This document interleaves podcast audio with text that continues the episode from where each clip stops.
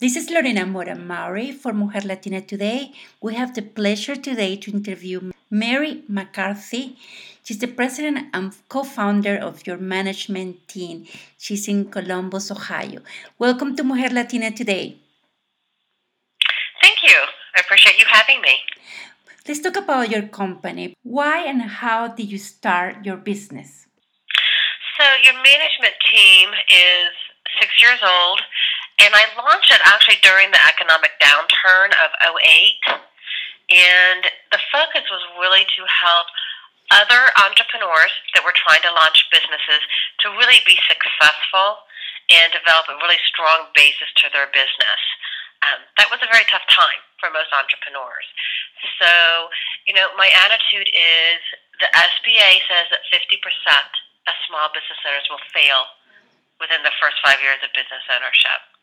And I don't think we need to accept that as just a standard of small business. I think that we can actually change the status quo by really creating a good support system, having really good educational opportunities, and then working together to support each other. So that was what I created your management team really to help do. But you were you create this company in the tough times. What you learn? Mm-hmm. What did you learn from those times that you are now sharing that information to the new business entrepreneurs, the business owners?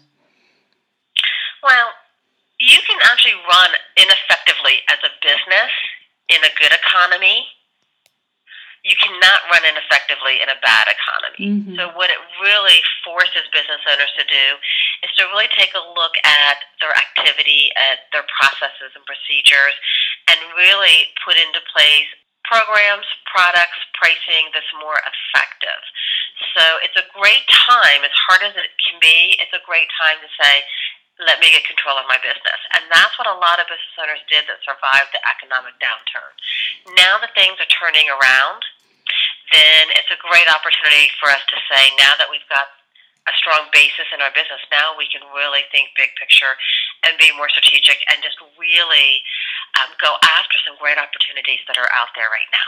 And that's what we're interviewing today because you have a wonderful opportunity for the Hispanic Latino business entrepreneurs. It's about the Entrepreneur Exchange Program. Let's talk about this uh, uh, program. What is the criteria to apply? You know, this is a fabulous program. The SBA actually last year came out with this brand new initiative, and it's Scale Up America.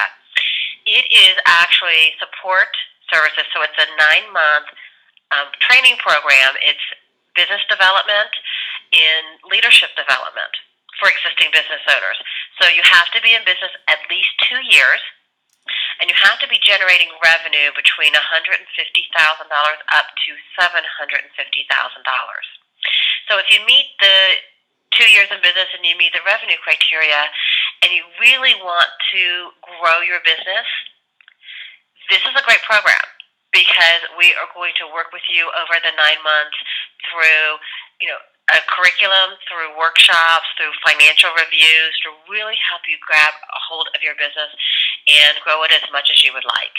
Let's talk about the application process because mm-hmm. and when is the deadline? So the the program will start in January. We are currently open right now for applications. We only take 30 through the program each year. So the, the application deadline is in December, but the sooner an application gets in, the better chance you will have of making it into the program because we do have a limit. The easiest way to apply is actually on our website at yourmanagementteam.com. You just complete the application, submit it, and then we will follow up with you and walk you through the additional steps. We do ask for financials because we do need validation of the revenue stream. Um, and then we ask for a video. It's very easy. People stress over that, but the video is simple. It's a lot of fun. And it doesn't have to be professional, but it gives us an understanding of who you are and what you want to accomplish in your business. And then once we select the 30 business owners, then we're going to start with a launch party in January. Curriculum starts in February. And we go off running really fast over the next nine months to really help you accomplish the goals that you set at the beginning of the program. Do you have a message for the community that you would like to share that or any additional information that you would like to share to our community or virtual community? Well, I think the important thing to realize is that as an entrepreneur, a lot of us are right now thinking, I would love to do something like that, but I just am too busy to commit. But my feedback for you guys out there that are entrepreneurs is, you know, the busyness doesn't go away until you get control of your business. And it's hard to get control of your business without really some great guidance and input and support.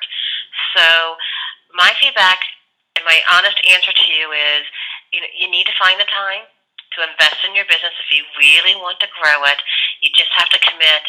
Go ahead and do it this year because we're really going to help you make something incredible out of what you're trying to accomplish.